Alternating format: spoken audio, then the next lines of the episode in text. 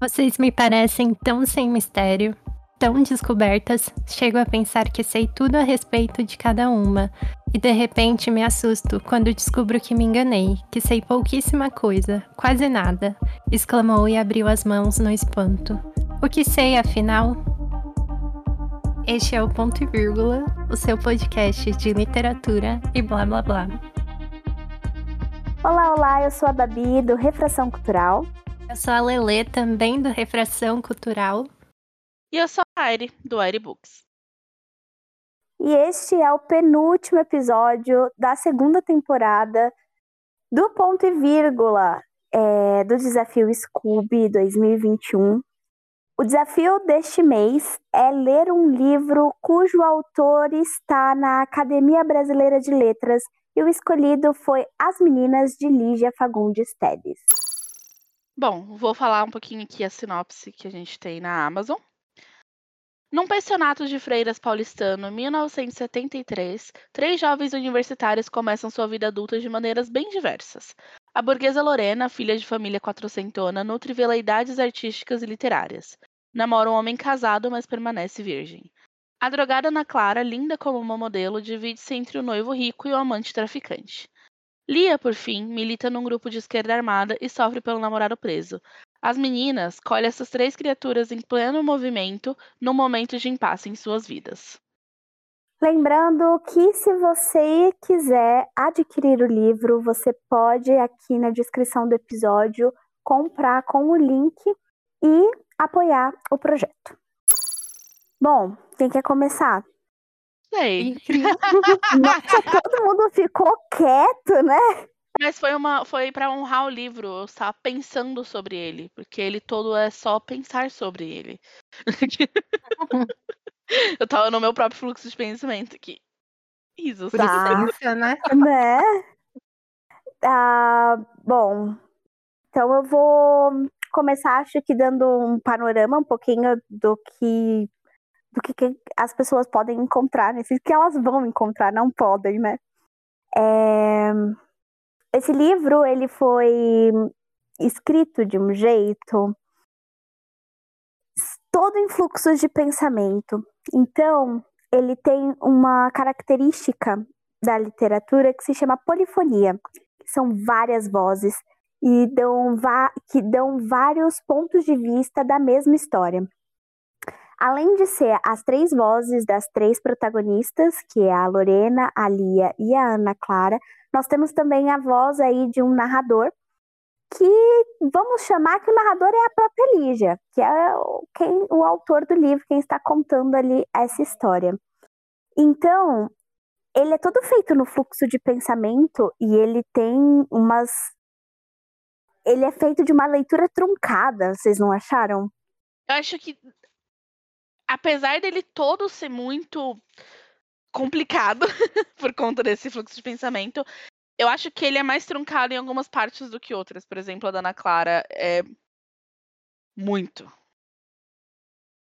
Muito. É, é a, a, as partes da Ana Clara, assim, elas são um pouco mais difícil. E, e, aliás, eu acho que as partes da Lia, elas são mais conexas e coesas, sabe? Ela consegue terminar o pensamento.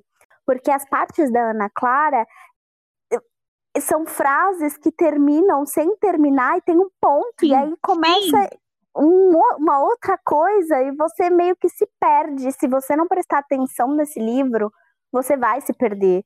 Você precisa estar atento. E assim, foi experiência própria, porque às vezes a gente, eu pelo menos tenho mania de pegar o livro um pouco antes de dormir, eu estou já um pouco mais sonolenta, não dava, eu me perdia no meio é, do livro. Esse eu li de tarde por causa disso.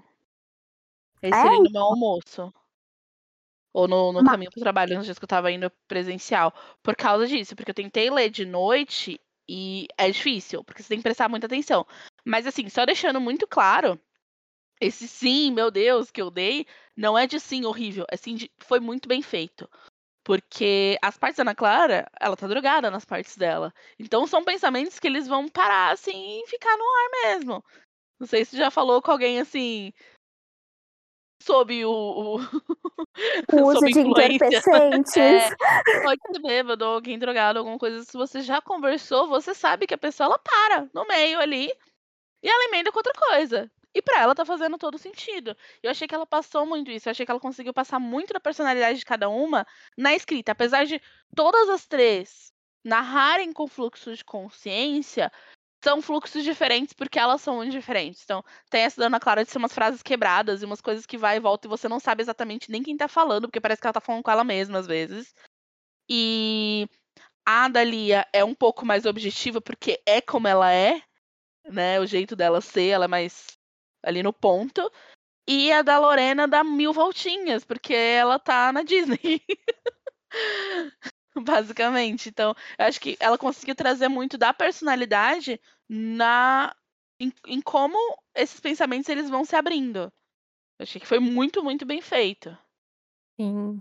E, gente, para quem ouviu o, o, episódio anterior, que também é um livro em fluxo de, de consciência, lembra do comentário que eu falei, que o fluxo de consciência brasileiro é outra história. Como Total. tudo, ser brasileiro é mais difícil. É, Exatamente. E, eu... e aí, eu, eu pelo menos não não tinha noção. Eu, na verdade, eu não sabia nada, assim, da, da história. Então, acho que foi, assim, uma grata surpresa essa leitura. Eu gostei demais. E, e tem, é, de, de, fato, no início, esse estranhamento, principalmente porque eu peguei o livro, assim, eu falei, ah, tá na minha lista, vamos lá. E é isso, não sabia nada da história. Não sabia dessa questão dele sem fluxo de consciência, então foi assim um pequeno choque no começo, mas depois você se acostuma. O maior choque para mim foi a primeira troca dele sair da primeira Sim. pessoa para terceira pessoa do nada, do nada. Você fala o que, eu que tá fiquei, tá acontecendo estou aqui? perdida.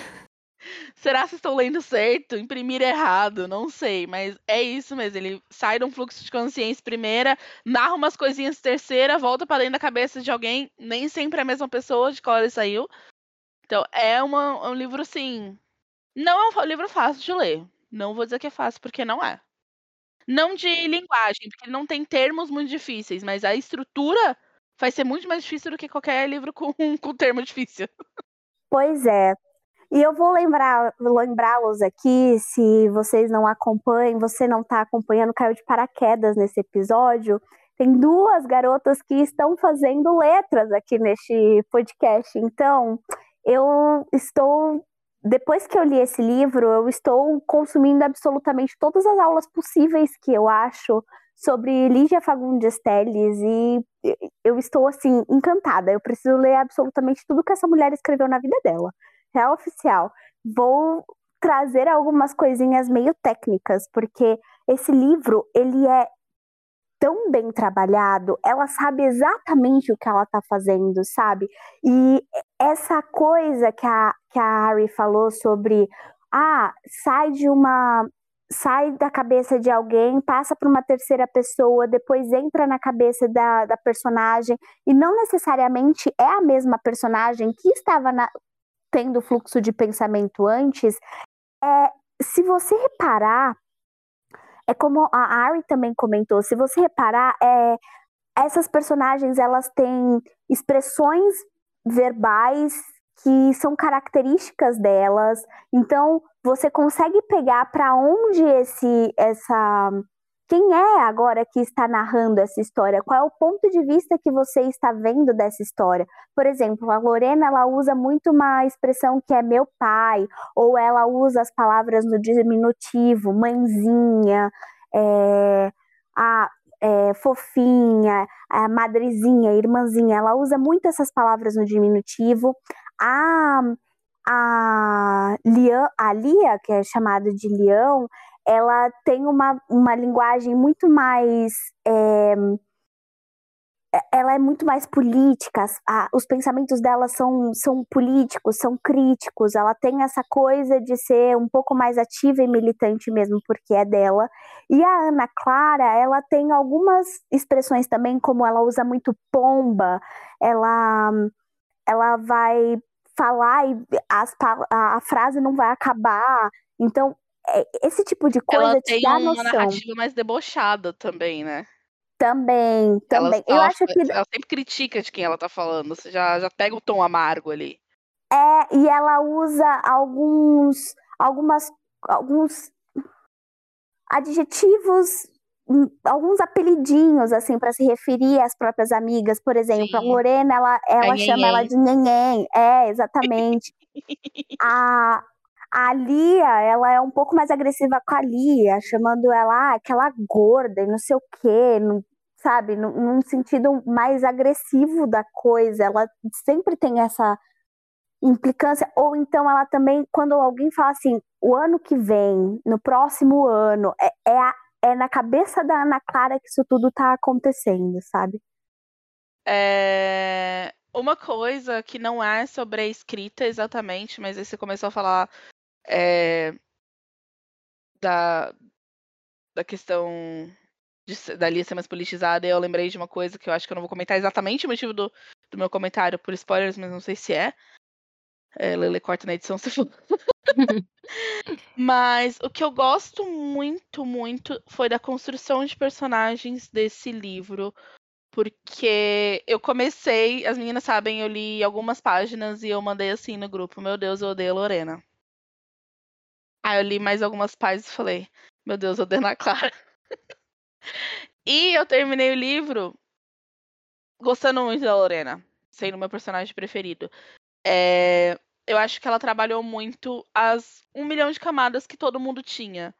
Então, a Lorena, ela tá lá na Disney, mas ao mesmo tempo ela é quem mais dá apoio pra todo mundo. Ela Sim. vive metade da vida na cabeça dela, assim, sonhando e sonhando e sonhando. Não na cabeça dela do jeito da Ana Clara, né? Ela não tá delirante. Mas ela. Ela sonha muito com as coisas, ela acha que tudo vai dar muito certo, vai dar tudo muito bem. Só que ao mesmo tempo ela é uma pessoa que faz por onde isso. Ela, ela ajuda todas as amigas dela, ela é a pessoa que mais dá apoio. é, quando precisa de dinheiro, quando precisa de carro, quando precisa de onde ficar, quando precisa comer, quando chega zoado e precisa tomar um banho. Tipo, é ela quem vai fazer todas essas coisas.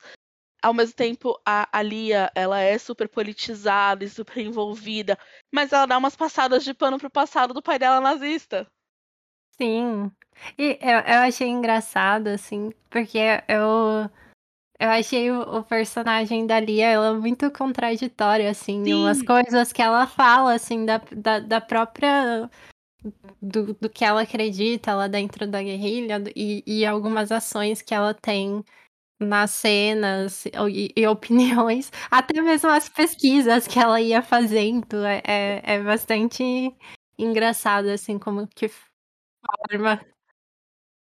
De tipo, a pessoa tá ali e tal, mas ela não consegue ver as próprias contradições. E a gente é assim, né? É muito fácil apontar a contradição do outro, mas as nossas a gente não vê. É uma, uma cena que eu fiquei muito. Oxi. Foi uma que ela tava falando sobre os padres, deles quererem casar e não sei o quê. E ela tava tipo, não, porque eles são muito úteis na, na militância e tudo mais. E se eles tiverem é, alguém, eles vão gastar esse mesmo tempo. Ela gasta metade do tempo dela pensando no namorado dela que tá na cadeia. Por que, que ela. Por que, que os padres, ela, os religiosos que estão envolvidos, pra ela, tem que continuar sem ninguém, mas ela tudo bem. E aí vem a Ana Clara, que é detestável, é insuportável, mas não tem como você não se tocar com a história dela em algum ponto. Assim, eu tenho vontade de matar ela, mas ao mesmo tempo eu tenho vontade de pegar ela, dar um abraço e falar calma. Então eu acho que ela conseguiu trabalhar muito essa, essas camadas dos personagens dentro da, das próprias contradições. Eu acho que as contradições foram a base. Exato, foram a base de construção do personagem. Então eles não foram muito construídos em, em fazer coisa boa pro outro, em ajudar o outro. Não. Foi naqueles próprios conflitos de pensamento. De uma hora tá pensando uma coisa, outra hora tá pensando outra, e aquilo ali batendo. Acho que foi o que construiu melhor eles. Elas, no caso. E são personagens ótimos. E muito reais. Assim, não tem ninguém que é 100% bom, não tem ninguém que é 100% ruim. Não tem ninguém que é 100% inútil.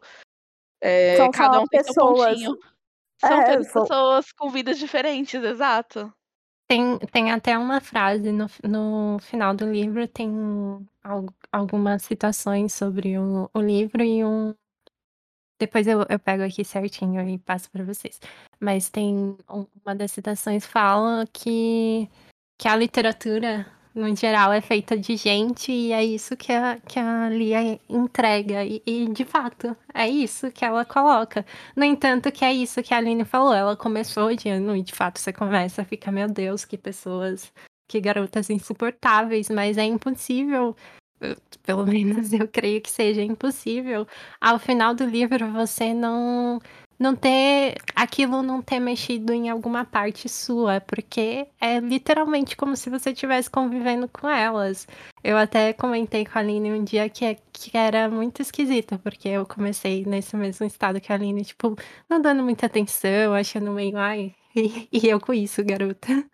E aí depois você para e você para e fica pensando assim no, no, no, personagem como se fosse uma pessoa real do seu cotidiano. E é, é muito envolvente, porque você tá na mente delas, literalmente. Então é, é uma coisa assim que eu não consigo nem imaginar o planejamento que ele já fez para fazer essa escrita. Não sei nem como, como que foi esse processo, Cara, mas. Esse livro deve ter sido reescrito apenas um milhão de vezes.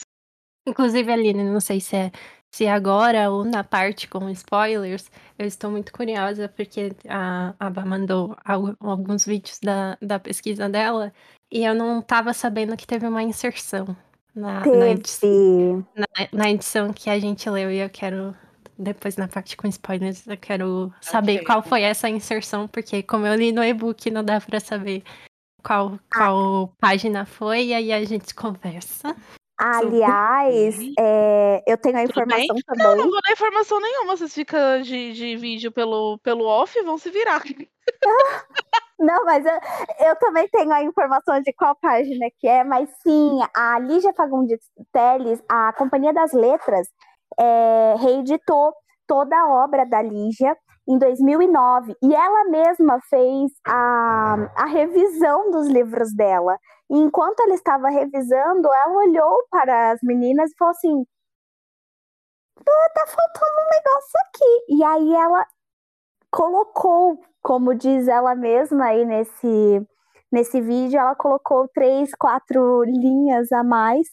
E enfim, ela, depois de anos, sabe? É, eu acho também interessante como esse livro ele é um livro de contexto histórico e político, porque esse livro foi publicado pela primeira vez em 1973, era o auge assim da, da ditadura militar. A gente teve o AI-5 em 68 e aí era o auge da ditadura militar, então tudo passava pelo censor. E o livro da Lígia, é, As Meninas, ele se passa também no período da ditadura militar, com uma garota militante. É, na, no pano de fundo do livro, vai falar sobre um, um diplomata, um embaixador que foi sequestrado pelo movimento estudantil e que é, foi feita uma troca entre 40 militantes e o, o embaixador. E essa troca realmente aconteceu na, na vida real e tal. E a Lígia vai abordar isso. Bom, e aí, o que que acontece? Em, em As Meninas também, existe uma cena é, que é um relato de uma tortura e esse relato é um relato verdadeiro, e ele é o primeiro relato é, de tortura que, que foi publicado aí, que foi falado é, do, do período da, da ditadura militar. E olha só, que louco! Como a Lígia publicou esse livro em 1973, esse livro tinha que passar por um censor. E o censor ele leu 40 páginas do livro e achou que o livro era muito chato e ele tinha um, um nome muito ele tinha um nome muito genérico então ele passou o livro ele aprovou o livro com tipo relatos e denúncias de de tortura na ditadura militar, sabe? Então é muito doido você pensar que isso aconteceu. Aí e... palmas pra Loreninha de novo. Palmas pra Loreninha, Lore... não é Lorena entregou tudo. Entregou tudo, ficou falando de macho as primeiras 40 páginas. Também... chorando, por, chorando por causa do MN aí, ó. Pois é. Não é? A, a Lia pedindo carro emprestado. A cada dois pensamentos da menina, será se ela vai pedir o carro emprestado? Mas é, eu, eu, acho que eu brinquei com vocês que, que passou no sensor porque ele não entendeu foi nada do que tava rolando no livro e falou, eita, pode, pode passar. É mulherzice, deixa. É, exato, é só mulher pensando em homem, pensando em querer dirigir, é só isso, só, tá tudo bem. Vai, é vai embora. pra fazer compra. Uhum. pra comprar Mas, gente... a meia dela que tá com o elástico zoado. Mas, gente, esse livro, eu acho que até para os tempos de hoje, assim, ele é bem para frente, porque ele fala abertamente de, até por, pelas por a gente estar no pensamento delas, ele fala muito abertamente de alguns temas que até hoje são tabu, que é, por exemplo, o aborto, tipo, cita assim, eu fiquei, gente, mas pra época isso é muito chocante. Até para hoje, assim, tipo, que com toda esse, essa polaridade política que a gente tem vivido, é muito difícil falar assim do jeito que ela falou, com, com essa tranquilidade. Como ocorre, porque é um, é um livro muito assim do cotidiano, né? Então. É, acaba que sai muito naturalmente e, e, e te entrega um, uma coisa assim que você sente que aquilo é real. Então, eu, eu fiquei assim bem impressionada com, com, com, essa, com, com essa abordagem. É, e ela também vai falar sobre a homossexualidade em 1973, sabe, gente? E ela vai abordar muitos temas e de forma muito aberta e muito livre, sabe? E, e, fazendo e fazendo levantando essas questões.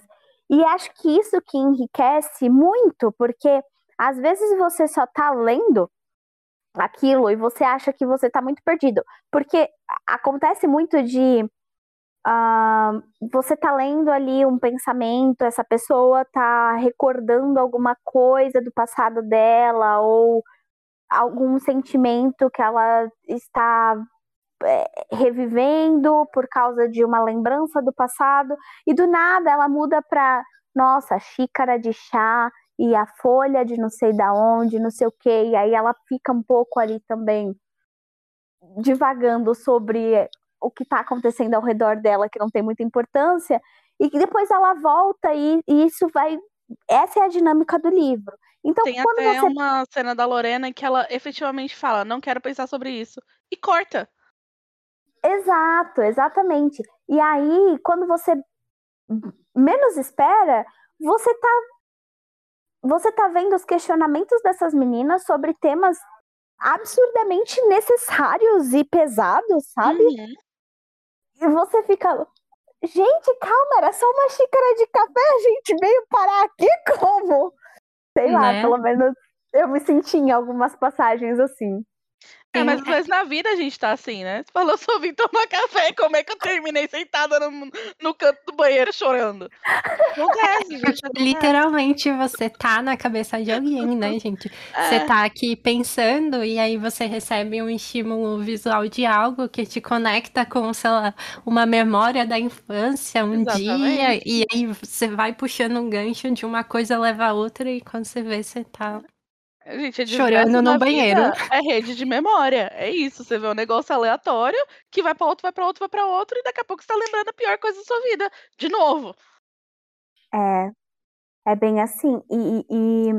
e a Lorena gosto... e, a, e a Ana Clara fazem muito isso. Fazem, fazem assim, muito. De jeitos eu diferentes, acho... né? A Ana Clara, ela tá em looping no mesmo pensamento. Ela tá em looping. A a Lorena, ela lembra, ela vê coisa e lembra, e ela finge que não. Ela vê outra coisa e lembra, e ela finge que não de novo. Sim. É, são horários diferentes, mas na mesma é... ideia.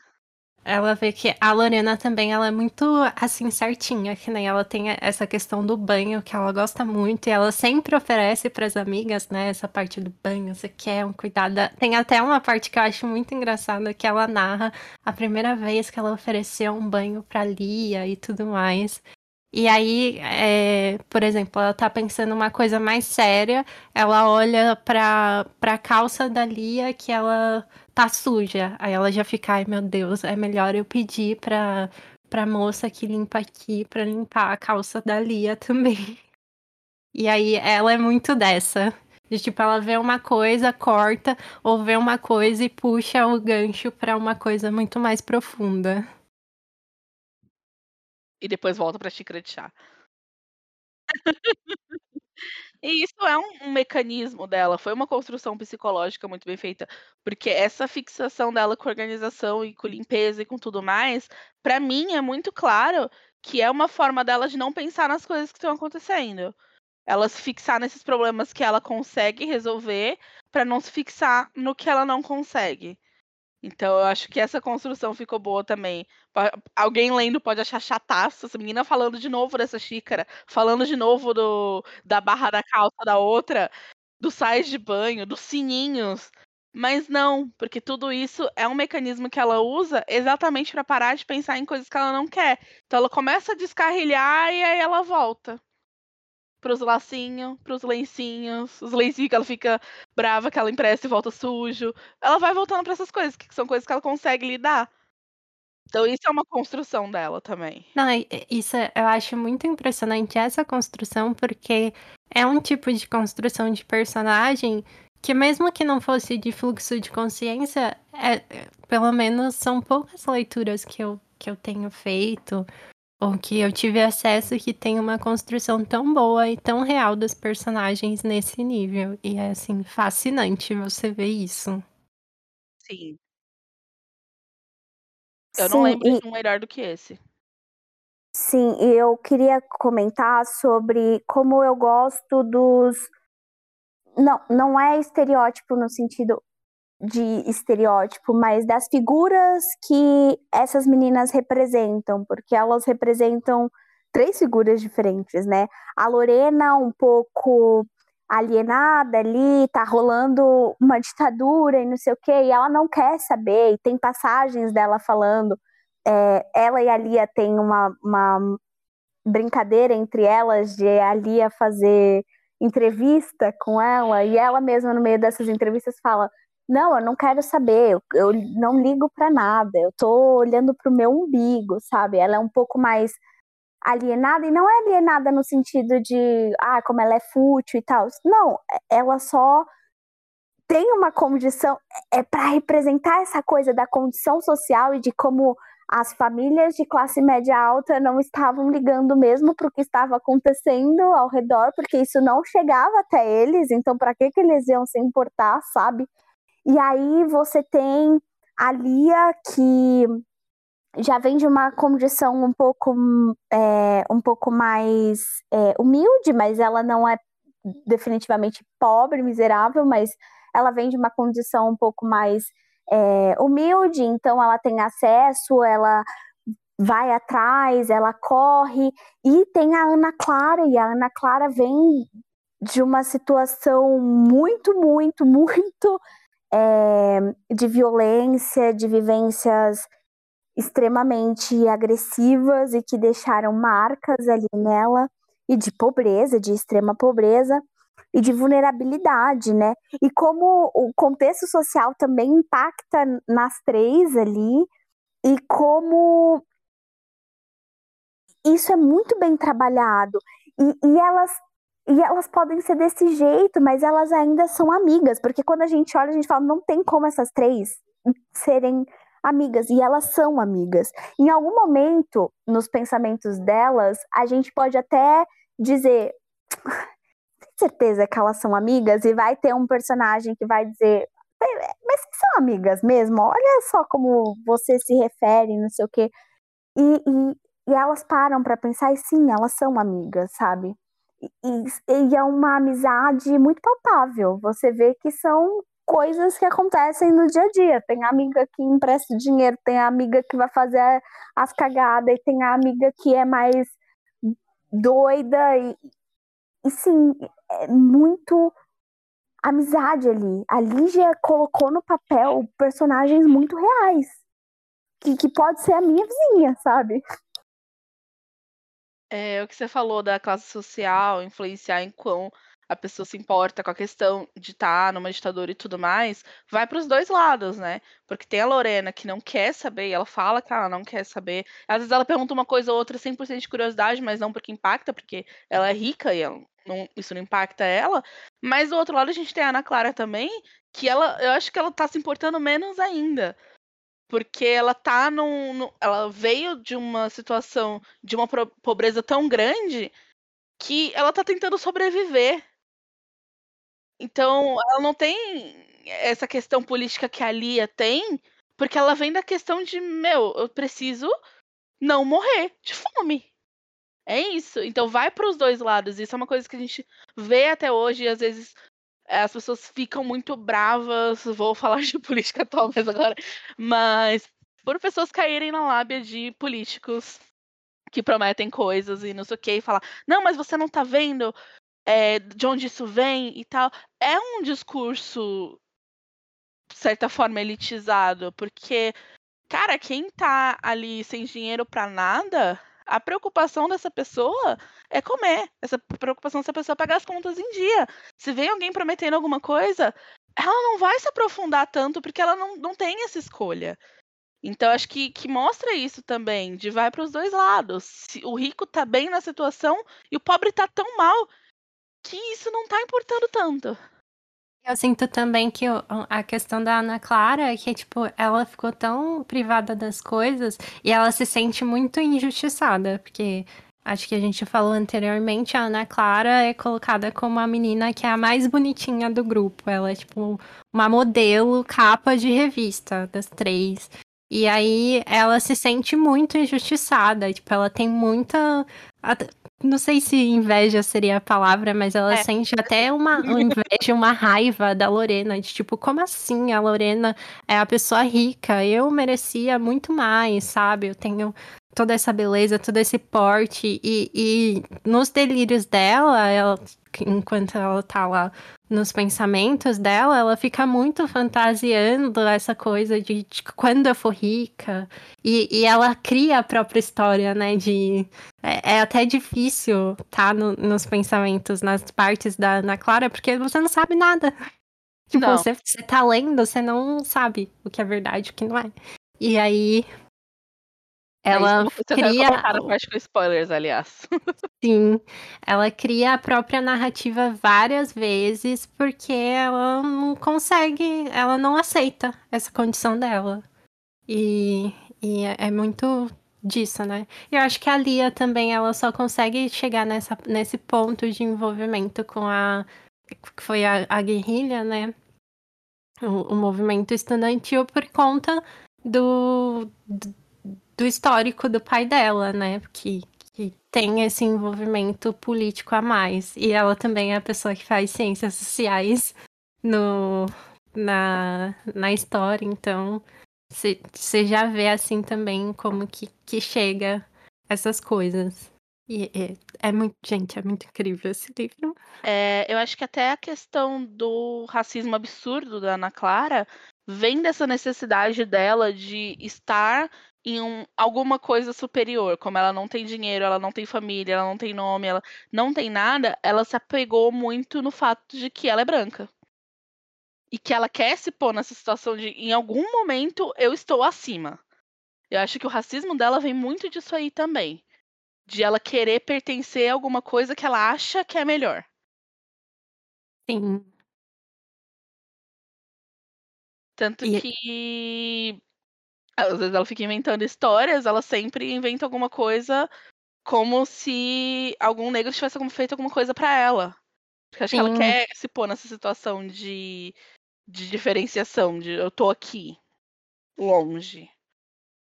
Não, não sou a mesma coisa. Exato, acho que ela tem essa necessidade de estar de tá diferente por ela não ter sobrenome, não ter dinheiro, não ter família, não ter nenhuma outra coisa que ela ache que dê base para ela em alguma coisa no mundo.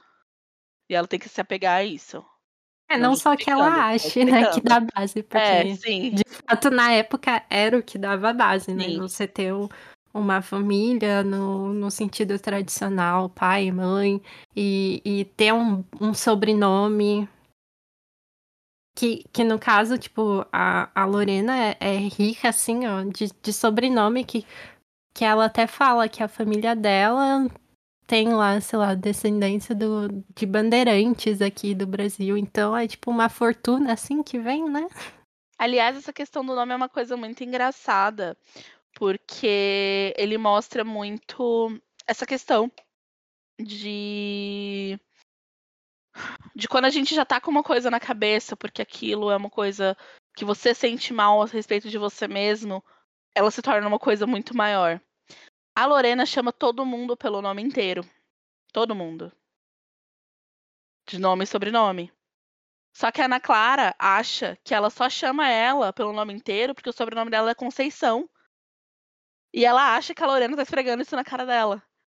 E eu achei isso uma construção muito interessante de é uma coisa que ela se envergonha, é uma coisa que ela se sente mal, e é um comportamento da Lorena, que é um comportamento padrão, porque ela chama a Lia pelo nome inteiro também, se torna uma ofensa. Sim, e para ela é muito ofensiva, porque até mesmo a Lia, né, que, que seria a pessoa que poderia, em, em alguma forma, criar esse, essa conexão com ela, também tem um sobrenome que é alemão, e é tipo, ai. Exato. E ela também tem essa inveja, tem essa raiva da Lia. Lia de Melo Schutz. Lia de Melo Schutz. Mas, gente, o papo tá ótimo, mas vamos entrar aqui. Vamos pra spoiler, né? Vamos pro spoiler. Colocar todas as cartas aqui na mesa, porque já Lembrando... dizemos tudo o que você. Não tudo, mas boa parte do que você vai encontrar nessa experiência e. e... Olha, Espero leia. que tenha convencido. De, é, de verdade, gente, leia. Esse é um livro que vai tomar um tempo para ler, porque ele tem que ser lido com atenção e com calma e tudo mais. Mas eu acho que ele super, super, super vale a leitura. É um trabalhinho que é recompensado, sabe? Esse trabalho de entender e, e fazer sentido da, do livro é um trabalho que, que é recompensado no final. Não no final, mas vocês entenderam. E lembrando que você pode encontrar toda a minutagem aqui na descrição do episódio, então você pode ir lá, colocar nas nossas considerações finais, depois dos spoilers, se você ainda não leu o livro, e ver a nossa nota, as nossas considerações finais, tudo certinho, e os recadinhos, ok? Partiu, então. Posso começar com uma pergunta? Ó, Pode. Por, Aí eu também já anotei aqui, ó, todo mundo assim com o caderno de enquete, né? Exatamente. Nome, idade. E você acha que a Ana Clara tinha o um noivo ou não? Eu achei que não tem. Eu acho que não tem. E, gente, será que, que o, o, o Rômulo morreu criança ou morreu do morreu. tiro? Morreu do tiro, morreu do tiro. Eu também acho que morreu do tiro e a mãe já tava meio. A mãe que tava passando pano para fingir que nada aconteceu, porque, meu Deus, a família é perfeita. Eu acho que, nesse sentido, a Lorena não tava na Disney. Eu acho que nem só a família é perfeita, eu acho que a questão foi como a Lorena narra tudo aquilo, de como ela colocava a mão assim para poder tapar o sangue, não sei o quê. E tudo bem que a Lorena é um pouco. Ela fanfica as coisas, né? Ela é romântica e tal. É, mas eu acho que a, o baque do que aconteceu, de que foi um irmão que atirou acidentalmente no outro e que matou o irmão e tal, e, e foi um filho que ela perdeu, ela ficou tão assim que ela criou na cabeça dela essa história e foi isso que ela colocou ali. Não, a verdade que aconteceu foi que ele morreu no parto, ponto. Acabou. E, e, e eu, eu acredito muito que ele morreu do tiro exatamente por isso. A Lorena fanfica. A Lorena, ela imagina. A Lorena, ela é uma pessoa muito é, iludida até. Ela é uma pessoa muito apaixonada e vê flores em tudo. E esse foi um, uma virada sombria na narrativa Sim. dela. Nossa, ela assim, tava do tudo nada. bem, falando de xícara de chá, não sei o que, blá, blá, blá, e daqui a pouco, plá. Um Nossa, irmão e a- dando e tiro ela- no outro. E esse é o principal conflito dela, né? Assim, porque você vê que todas têm um, um conflito, né? A questão da Ana Clara é milhares, Hum, são É, vários, milhares de conflitos, vários. não, dá pra, numerar. O da Lia, o principal é a questão do namorado que tá preso. E aí, até então, até certo momento da, da leitura, a Lorena, tipo, tá, O conflito dela era o cara que era casado, mas na real não era.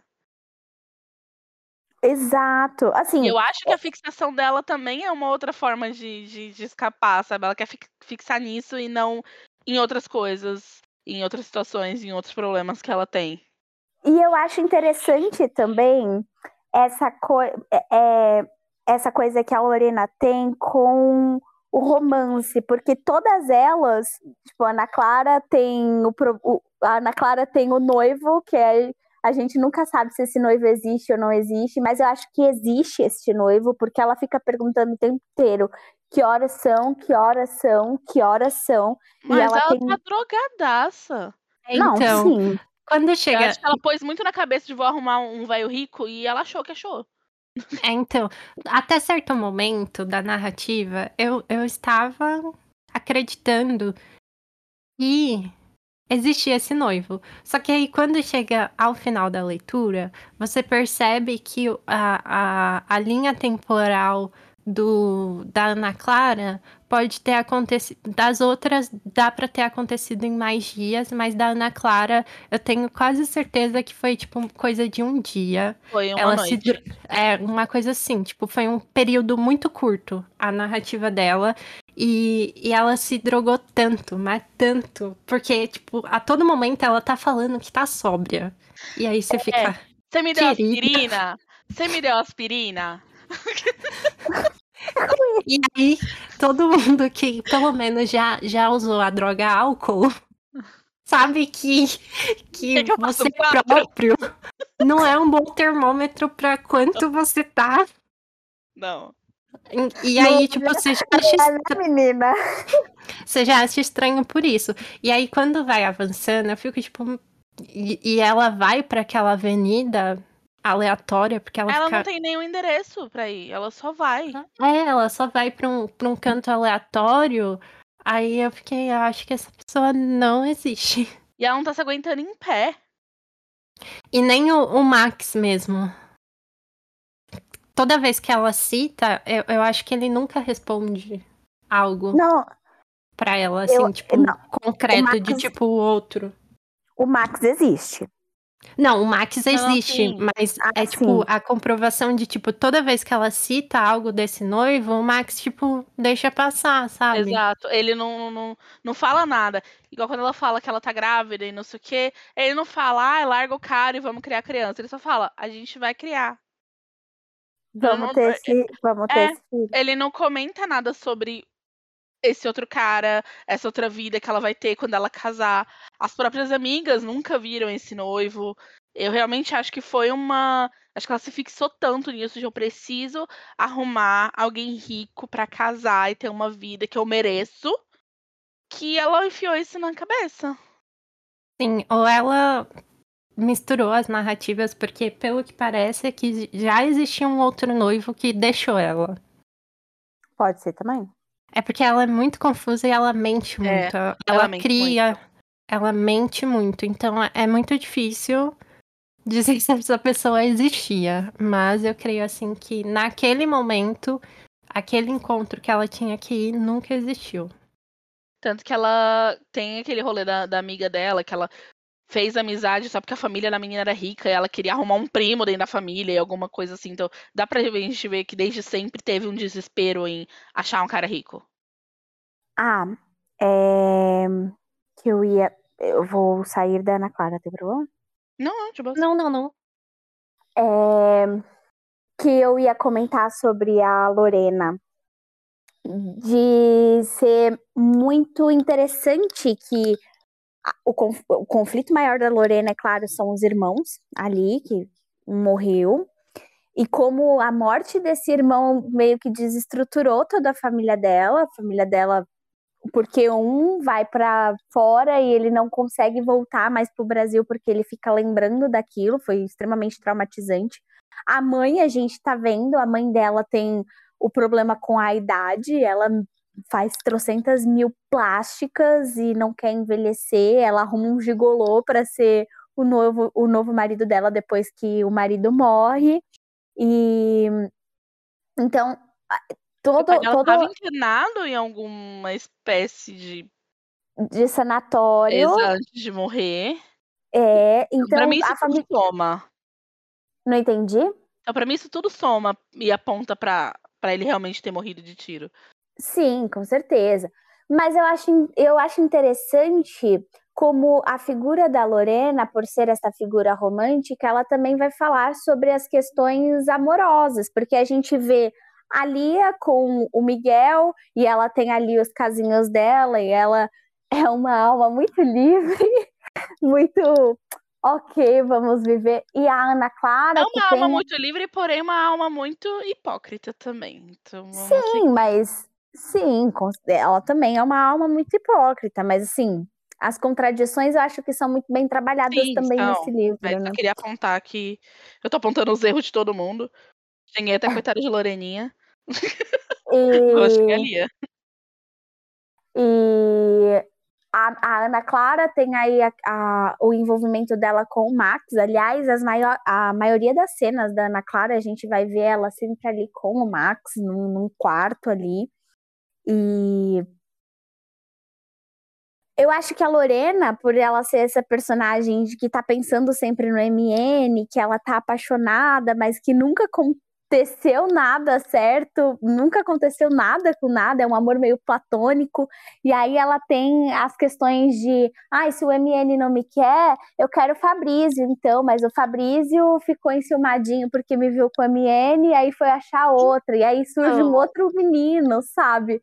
Eu acho, eu acho. Eu já vi isso de um jeito diferente que você viu. É, o Fabrício tinha interesse nela, o Guga, é Guga, né?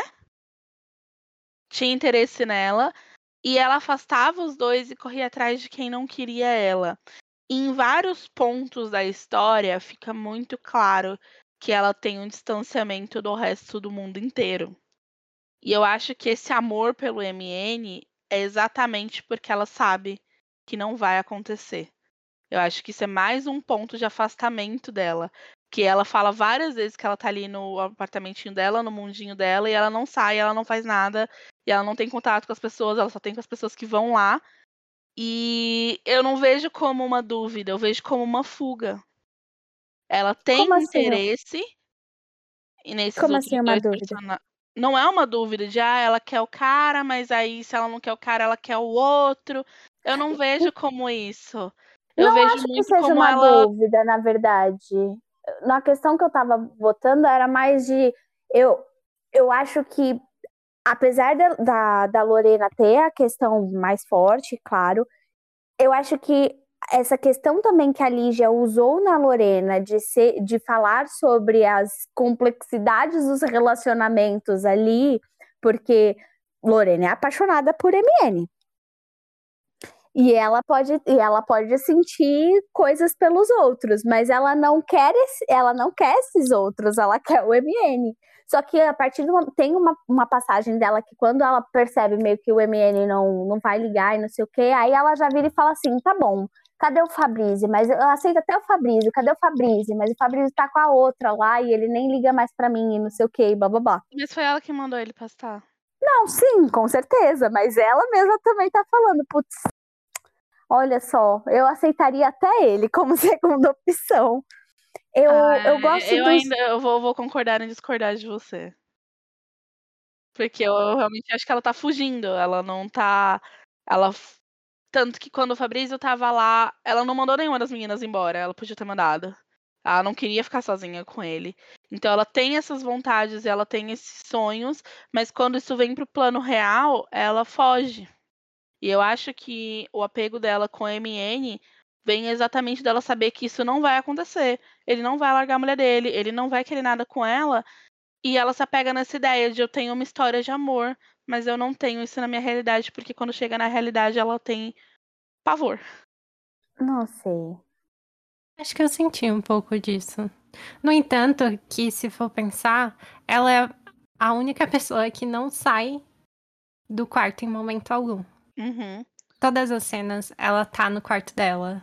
Ela nunca transita em outros lugares, exceto pela última cena. E pela cena em que ela vai pro quarto da Lia. É, mas assim, ela nem, não, não sai nem do. Da Casa das Freiras, esqueci o nome. do pensionato. Ela não sai do pensionato, pensionato sabe? E, e, ela não tem uma tipo, vida, vida. É um momento, assim, muito breve, assim, da, da narrativa. Esse que ela, que ele sai, que ela sai, né? Tanto que ela é, só conhece últimos, o MN é, porque capítulos. ela tá na secretaria da faculdade e ele oferece carona porque tá chovendo. Então ela não é uma pessoa que conhece muita gente. Os outros dois que ela conhece é do curso dela. Então ela tem esse mundinho muito fechado. E eles que vão lá falar com ela. Nunca é ela indo atrás e tudo mais. E ela vai se fechando cada vez mais com o tempo, porque quando ela começa a falar do passado tal, que nem ela falava quando ela saía com o Guga, ela parecia uma pessoa que, que andava na rua. E ela foi, parece que se fechando cada vez mais. Sim, parece que depois dessa situação com a MN, ela se fechou totalmente. De tipo, eu posso ter essa história na minha cabeça, mas eu não preciso fazer nada no mundo. Então tá uma situação confortável para ela até. Por esse distanciamento que ela consegue ter. Mas sem deixar de, de ser romântica e ter uma história e fazer fanfic. E, cara, eu, eu gosto muito de como a Lígia, ela, ela, certas coisas, cada uma das, das meninas, ela está, elas têm alguma coisa, né, que você não tem resposta, por exemplo. A gente não sabe nunca se o MN ligou pra, pra Lorena ou não. A gente não sabe se a Lia foi pra Argélia ou não. Se ela conseguiu fugir do país ou não. E a gente não sabe nunca se existe um, um noivo da, da Ana Clara ou não. E eu achei isso muito incrível, porque por a gente estar tá dentro da cabeça, a gente tem todas as opiniões, mas não sabe o que é real. E na vida é exatamente assim, porque não existe real. Existe é, as interpretações que você dá para as coisas. Não existe um fato. Exatamente. Existem interpretações que você dá. Então, tem várias coisas que uma acha da outra, mas não bate com que a outra acha da uma. E você fica, qual é a verdade? Na vida você sabe? Não sabe. Na vida a gente sabe do nosso ponto de vista só. Nesse livro a gente tem o privilégio de saber de três pontos de vista. Mas, Exatamente. assim, a realidade, tanto no livro quanto na vida, a gente vai morrer sem saber. porque o real não, não exatamente existe. Filosofei. aí eu vou, vou abaixar o nível aí e falar assim: se você não se convenceu se você tá aqui, você já leu o livro, mas depois posso repetir. Se, se a pessoa não se convenceu a ler o livro, leia porque é pura fofoca, é, intriga. É, é, picuinha, é Gente, é A, a freira aqui escreve carta Nossa! Gente, eu amei essa freira. Amei. É, é Bridgerton, é? A freira aqui Aonde a, a Julia Quinn foi buscar. É, agora me diz, se você for, vocês fossem uma freira num pensionato com um monte de jovenzinha fazendo merda da vida, 100%, não ia fazer fofoca? Com certeza que eu ia. E eu amo que a freira se faz de sonsa. Todo mundo fala dessa freira, e aí quando tem conversa com ela, ela Ai, se faz gente, muito de sonsa. A freira, a freira das cartas. Tudo pra mim. E agora eu vou. Vamos é falar sobre bom. a parte que quebrou o coração de todo mundo. Porque se o seu coração não quebrou, parabéns. Você Obrigada. é uma pessoa sem. Não quebrou. Como assim? É, com certeza. Se for o que eu acho que você tá falando, não quebrou. Eu falei desde o começo, eu sabia que ia terminar desse jeito. Mas eu achava que ia ser ali que ia ser pega pela ditadura. Não, isso sim. Eu achava. Eu tinha medo das duas coisas acontecerem. E ali eu teria quebrado o meu coração, mas a overdose da Ana Clara não é que foi feliz, só foi. Não tava esperando uma coisa É que eu não sei. Eu acho que a Lia, pra mim, eu ficava assim, será que ela vai ser pega? Mas eu ficava com uma impressão meio contraditória dela, que, que foi isso que até a Aline falou, que é, não dá para entender exatamente o que ela faz no, no movimento. Porque tem as cenas que ela, tipo, só some e reaparece, e aí ela não explica nada. E aí a única cena que ela tá lá, ela é. vai. E aí você, tipo, não, não, ficou um pouco assim abstrata. Porque ela poderia ser pega. Mas, mas deixou um pouco atenção, porque, ah, tem a cena que o homem tá parado lá na frente da casa e a Lia fica olhando, ou quando ela liga pro pai, o pai fica. Tipo, ela fala, ó, oh, vou viajar pro exterior e não sei o quê, e o pai fica meio mudo, e depois de um tempo ele vai e fala: Não, tudo bem, a gente te manda dinheiro, mas tem como você esperar mais até o fim do mês, por exemplo? E aí eu fiquei, nossa, certeza que eles já estão na casa deles, sei lá, estão fazendo eles de refém, estão fazendo qualquer coisa, sabe? Nossa, Caraca. amiga, pra mim, tudo que é, todo medo que ela tinha era muito coisa dela, sabe? Era noia, aham. Uhum. Não, não parecia uma coisa assim palpável. E aí, mim. vou falar parecia uma coisa que, ela... que, se vocês quiserem, pode me julgar. Eu acho que ali achava que ela era mais importante pro movimento do que ela era. Eu acho que tinha Exato. Então, eu também, eu também tinha essa impressão de que, tipo, ela achava, assim, que ela tava, assim, num perigo enorme, mas é isso que eu falei, não ficou palpável para mim o que ela fazia. Não é que ela não poderia ser pega numa ação ou numa coisa assim, mas eu acho que ela não era importante o suficiente no movimento, uma ameaça suficiente para eles, nossa, irem até atrás dos pais dela no interior da Bahia. Entendeu? Não acho. Não sei. Não, acho não que ficou. era mais não é dela. Então eu acho que isso poderia acontecer se ela fosse pega numa ação. Sei mas eu lá, não acho cara. que ela vocês não viram o um relato dela? O cara só deu uns panfletos lá dentro da, da fábrica pra, pra poder incentivar a greve, não sei o quê. E o cara foi levado pra tortura. Mas, ele Mas eles fizeram um plano. Numa então, greve. A, Exatamente. Primeiro, a Lia, cara a Lia, greve. A Lia escreve artigos de. A, a Lia escreve artigos de. Como é que é o nome? Oh, meu Deus, sumiu a palavra. Pera. De oposição ao governo. Ao governo. Mas ela publica? Publica. Então, não, não parecia que ela Não fica clara. Gente, o que ela não. Tanto que ela fala pro menino, vai escrevendo e a gente vê. É, tudo é, tipo, parece muito assim, tipo, vou fazer. Exato, pra mim a Lia, pra mim, pra mim a Lia, ela tava ali fazendo hora. Não que a intenção não fosse válida, mas eu acho que ela tava ali mais fazendo pra.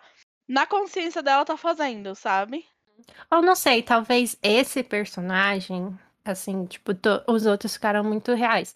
Mas talvez esse e o choque mesmo do livro é o primeiro relato da tortura, mas eu sinto que esse personagem talvez tenha ficado um pouco distante. Mas talvez tenha sido o intuito, né? Porque nem eu todo acho que mundo.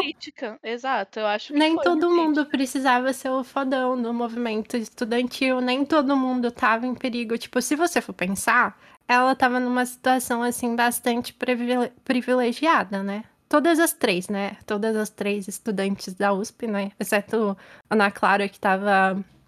Com a matrícula trancada. Com a matrícula trancada. Estão num pensionato de, de freiras, né? Que já é um álibi muito bom para elas. Então, é tipo. Ela tinha chances. E é amiga da Lorena, que é tipo uma pessoa da burguesia, assim, sociedade alta. Então, ela tem, tem, tem, tem tipo bastante respaldo, sabe? Pra, pra ficar segura. Não sei. Então, eu, eu, senti que foi um pouco disso, de ser um personagem que, é, na teoria, ela tá ali realmente envolvida e tudo mais, mas é muito mais do que ela acha que ela tá fazendo do que o que ela realmente tá fazendo. Eu não acho que ela tava tão em perigo quanto ela achava que ela tava. Não, de novo, não que eles não fossem pegar ela, numa situação de, sei lá, se eles entrassem uhum. lá no, no QG deles e, Todo e ela mundo, lá. Né? Beleza. Mas eu não acho que eles iam fazer um plano para pegar ela. Eu sou, eu, eu já sou que já, meu Deus do céu, o que tá acontecendo aqui? Eu já vou lá, lá longe. É, você porque já ali achando que, que, o povo tá fazendo plano pra te pegar. Mas eu acho que, que é isso, eu sinto que é um pouco disso, porque é isso com todas, não é isso só com a Lia. Tipo, todas têm uma alta imagem, que é o que acontece com todo mundo. Muito Exato. distorcida. Que não, é que não, não corresponde ao, ao que tá ali no palpável. Então, acho que essa é a parte da Lia. E acho que é que, que encaixa bem. É tipo. E é muito legal essa construção contraditória de personagem que ela é. Mas até as opiniões dela é muito engraçado no meio do livro, é aquela pesquisa que ela faz sobre os pigentinhos do carro. Nossa, sim. É, então, é tipo, nossa, tá realmente fazendo a diferença, hein, minha senhora? É. Aí. Uma coisa que eu acho engraçado, não é engraçado, curioso, é porque ela tem. Ela tem um histórico de ter tido um, um relacionamento com outra menina quando ela era mais nova. Só que ao mesmo tempo, ela é quem mais tem fala na beira da homofobia para mim. Até a Lorena, né? Eu, eu acho até, até eu achei muito até poética o que ela fala, né? Do tipo que as pessoas homossexuais estão sempre no crepúsculo. É porque ela, e ela vai repetindo isso a todo momento. A Lorena é bem poética, né? Sim. Mas eu acho engraçado isso da Lia, de tipo, quando ela falava do dela, ela foi super. Não, e aí as pessoas se envolveram e se meteram e não sei o quê. Mas ela tem umas falas complicadas ao longo do, do livro. Qual, amiga? Nesse sentido. Tô tentando lembrar é exatamente, mas ela fala algumas eu lembro, coisas. Eu lembro. Acho que do, do padre, né? A, a do padre não consegui entender até hoje. Mas. Mas eu acho que é, que é também um pouco disso, né? Porque eu, eu, senti que tinha umas contradições em algumas falas que ela fazia. No, no... Eu achei engraçado o... a forma que ela vai se colocando nos espaços, que nem na conversa que ela tem com a mãe da Lorena. É, ela fala, é muito engraçado que ela fala assim: não, você tem que ficar firme porque você acredita em Deus e você acredita em Deus, né? E ela parece ser uma pessoa que, por mais que tente negar que é cristã, é muito cristã. Então. É, ela, é, ela, é católica de armário, é muito engraçado isso. Mas... Porque ela finge que não, mas ela é super. Mas eu lembro da, da Lorena falando, da Lorena, desculpa, da Lia falando sobre a, a, questão da homossexualidade com a mãe da Lorena, que a mãe da Lorena vira e pergunta se ela gosta de meninas, se a, a Lorena gosta de meninas. E aí ela vira e fala assim: Mel, sabe, cuida aí do, do, da tua vida, não, não se importa aí com o sexo do outro, que o outro faz. O que... Então, ela faz isso, ela milita, mas tem Caceta, eu devia ter marcado, eu não marquei. É, quando ela tá. Tem duas falas que ela. Eu lembro que eram duas, eu não lembro quais eram. Mas quando ela tá com a Lorena, ela fala algumas coisas que eu falei: olha, isso aqui tá ok, mas não tá tão ok pra alguém que. Pro, pro, pra fora fala tanto, sabe? Mas eu acho que é. Que, sabe o que é isso, gente? É o estranhamento de época. Porque eu pensando agora. É, eu convivi assim com algumas pessoas que eram super ativas até nesse momento da ditadura. E tipo de movimento e tudo mais. E você vê que esse embate geracional é muito engraçado. Então, tem algumas coisas que é tipo super pra frente que a pessoa tá falando lá no livro, no caso a Lia, que ela até fala assim, que acho que uma me uma conversa que me vem na cabeça nesse momento é que ela tem como motorista, acho que do carro da mãe uhum. da, da Lorena, que ele fala que a, fi, que a preocupação dele é a filha casar e ela dá mal sermão no cara.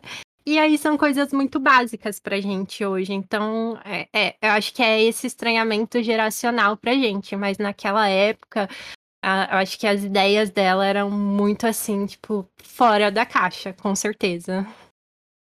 Por mais que tivesse a, a contradição que, que tem, né? Porque não tem como, né? Ela tá nessa sociedade totalmente quadrada e, e, e cheia de regras, então fica esses res resquícios. E a gente consegue ver mesmo, que nem a Aline falou que ela é super católica de armário. É, enfim, vou ficar devendo a frase exata, então não vou poder argumentar até o fim, mas só fechando aqui. É, parece um pouco de coisa que eu mesmo já me vi fazendo com outros temas, mas sabe quando seus pais, seus tios vêm falar uma coisa e aí você fala, você tá louco? Não é bem assim, aí com seus amigos você acaba soltando? Era meio isso ali. É, isso aqui, isso aqui. É, a gente Quando o seu tio vem falar, seu tio vem falar do Lula, seu tio, exatamente. Sim, sim. O seu. A, a ideia era essa, eu só não quis dar Não, tudo bem, mas a era gente vai dar porque. Enfim, É. Então, seu tio vem falar do Lula, você fala, você tá louco? Lula ladrão roubou meu coração. Entre a gente e fala, olha, complicado. vamos conversar. Então é um pouco isso. Então eu, tinha, eu tive essa impressão dali. E eu não tô falando que tá errado, tô falando que é bem sincera, na verdade, essa retratação é, contraditória. Porque a gente muda um pouco o posicionamento dependendo de onde tá. Dependendo de onde você tá, você levanta muito o muro. Você vem muito no, no muro da militância. E dependendo do contexto que você tá, você só deixa a conversa seguir. Então eu achei condizente. Só contraditório entre o personagem, mas eu achei que foi uma construção boa, porque a gente faz isso, faz isso até hoje. É muito mais fácil você, você defender uma coisa quando alguém tá super atacando, que quando você tá conversando de igual para igual, você deixa escorregar uns negócios. Agora sim, finalmente, vamos falar sobre a parte que quebrou o coração de dois terços desta bancada. É... Gente, a morte da Ana Clara. Meu Deus, assim, eu esperava que ou com... Eu achei que ela tinha morrido antes. antes quando Você acha que ela tinha morrido na casa do cara? Eu também. Eu, eu achei, você Aham. achou nessa parte? Eu achei que Aham. ela tinha morrido nessa parte. Aí, Eu já tinha Com- aceitado. é, e aí também tem uma parte que a, a, a Lorena fala que ela ligou e foi pra chácara do cara. Aí eu falei, "Pum, pronto, morreu. E eu, talvez ela tenha ido mesmo. Pela condição que ela tava. É, eu achei, em, em dado momento, que o cara poderia existir e que ele ia ficar muito bravo com ela porque ela ia chegar muito tarde, ela não teria uma desculpa boa, convincente para poder dar e ele ia matar ela. Eu achei que isso ia acontecer. Mas Não, pra mim ele soava bem bundão. Não que seja um ato de coragem matar o, o seu parceiro, tá, gente? Não é isso que eu tô falando. Só não achei que ele era dado à violência. Ah, não sei. Eu não sei. Mas eu, eu, eu fiquei sentida. Eu acho que esse livro, ele faz você começar olhando para essas meninas e falando, ai, que porre, e terminar dizendo, caramba, que pessoas reais, que Cara, pessoas que... Eu fiquei mais triste pela Lorena na morte da Ana Clara do que pela Ana Clara. Eu acho que eu, eu fiquei mais surpresa. que ela. Porque ela, ela tentou muito, sabe? Ela tentou muito. Acho que, que ela. Essa é uma outra morte que vai ser na frente dela e que ela vai carregar pra vida inteira, como eu podia ter feito alguma coisa e eu não fiz. Eu achava assim, eu ficava. eu- Quando tava chegando perto do livro e elas conversando, eu fiquei, nossa, imagina elas mais velhas e tudo mais, as três conversando. Aí eu fiquei, é, né? Não vai rolar mais as três. Mas eu acho que é muito chocante a forma que tanto a Lorena quanto a Lia lidam com a morte da Ana Clara, porque por mais que tenha seguido o perfil das duas, é totalmente inesperado. Por exemplo, a, a Lorena sendo a pessoa prática e, e pensando assim para além do, do momento ali que Uhum. do que tá acontecendo. Ela pensou assim, tipo, não dá pra essa menina morrer aqui, porque. E eu acho Tem que é a a única. Lia, tem a Madre, tem Eu? E, acho que é o único momento que ela põe o pé no chão e, e, e volta pro contexto social que ela tá vivendo. E eu achei isso, assim, tipo, muito chocante. E a Lia fica totalmente desesperada, sem saber o que fazer. Sim. E chora muito, né? Que, que é uma coisa assim. muito boa essa construção das duas. porque Eu Sim. consigo isso de. Porque a Lorena ela não queria saber das coisas e de questões sociais e tudo mais, porque ela simplesmente não queria o desconforto de pensar. Mas o desconforto tava morto na cama dela. Então ela teve que. Então não é que ela não fazia ideia do que estava acontecendo, ela só não queria pensar sobre. Mas quando foi tinha- necessário, ela tava lá. E, E é tinha o que privilégio ela de não precisar pensar. Não precisar, exatamente. É, e é o que ela mesma falou, sabe? Tipo, eu olho pro meu umbigo, eu não, não tô vendo nada. E o negócio estava na cama dela, literalmente. Então ela Exatamente. precisava. Aí não dava pra ela fugir. Sim. E ela Mas é. cobriu todo mundo, né? Ela Sim. fez por onde resolver todo mundo. É uma cena muito chocante. Nossa. Foi uma cena, foi uma cena que me deixou bem bem chorosa, assim, Eu sabe? Porque ela tava sendo prática e eu entendi tudo, e a Lia perdeu meio que o chão, porque, querendo ou não, é como eu falo, eu acho que é onde você sente ali a amizade das três. Elas tentaram tudo o que elas podiam pela, pela Ana Clara e era, é, é o sentimento da Madre Alix, sabe? Eu já tava nesse sentimento de tipo, eu queria que um milagre acontecesse, mas milagres não acontecem. Não. Eu acho que, que eu já tava nessa de não é assim que termina, por motivos pessoais que vocês já sabem qual é. É, não é assim que termina, o milagre não vai acontecer, e por mais que você tente ajudar, se a pessoa ela não não vai sair, ela não vai sair, sabe? Ela tem que dar o passo dela. E a Ana Clara não ia dar o passo dela. Então eu sabia que isso não ia terminar do jeito É que eu, feliz. eu, eu demorei pra alcançar o estado da, da Ana Clara. Aí deu esse choque. E, e, assim, Mas é, é muito triste eu- e eu fiquei desesperada com elas levando a Ana Clara pra pracinha. sim, Eu fiquei desesperada porque eu achei que alguém ia parar ela. Não. Aí eu Eu fiquei. pensei e falei, pronto, as três vão morrer. Esse Vai é morrer o as três, momento. aham. Eu falei, esse é o momento que vai surgir um guarda de fato e vai morrer as três. É. E ninguém vai ligar. eu, Aí, aí eu concordo, aí eu desesperei de pai e mãe. Nessa parte eu fiquei assim, meu Deus, vai morrer as três, é isso?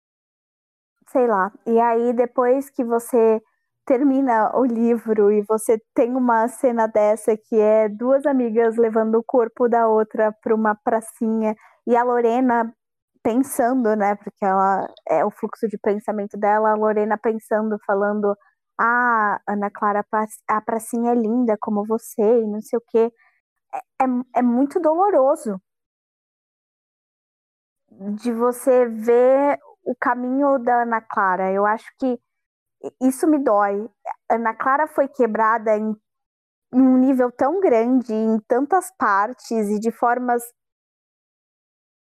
tão absurdas assim durante a vida inteira dela que eu não via uma outra saída para ela, sabe? Eu esperava que É isso algo que eu falei assim, começo. Não é feliz, mas eu não posso dizer que eu fiquei chocada. Porque eu não fiquei. E meu coração não foi quebrado porque ele tava protegido desde o começo, porque eu sabia que não tinha um final melhor pra isso. seu coração é muito sensato, porque eu sabia. eu sabia e eu continuei falando. Ô, menina. É, eu tive que botar em prática. Então, Né? Enfim, com a, Mas com a foi vida. difícil. acho que é isso. Vamos de considerações finais. Quem quer começar? Vamos. Cinco favoritado. Tudo. Tem conversa. Né? Depois de tudo isso. Não, nós já falando aqui há duas horas, falando como o livro é maravilhoso, como os personagens são péssimos, mas o livro é maravilhoso. Não tem como. Ah, o livro é construído de uma forma ótima. é, a construção de personagem não, não, tem, não tem o que dizer. Sim. Geralmente a gente fala assim: ah, se eu for metade de fulano quando eu crescer, eu vou estar feliz. Se eu for um décimo da Lígia construindo o personagem, eu vou estar no céu. Porque é simplesmente incrível. Incrível não, extremamente incrível. Né? Lele. Pra mim também foi cinco favoritado. Reforça aqui a indicação que se duvido muito, espero que, que já esteja convencido de fazer essa leitura, se você não fez. Mas se você não fez ainda, você tem que ir porque é um livro assim que entrega nas fofocas. Você é o próprio a própria vizinha da janela que fica vendo a vida alheia. No caso, tá na cabeça delas, que é melhor ainda. Uhum. A, a madre ia ficar com inveja do, do nível de aprofundamento assim, da fofoca que a gente tem. Uh, Mas é, é incrível, é um livro muito forte, pensando principalmente a época que ele foi publicado pela primeira vez.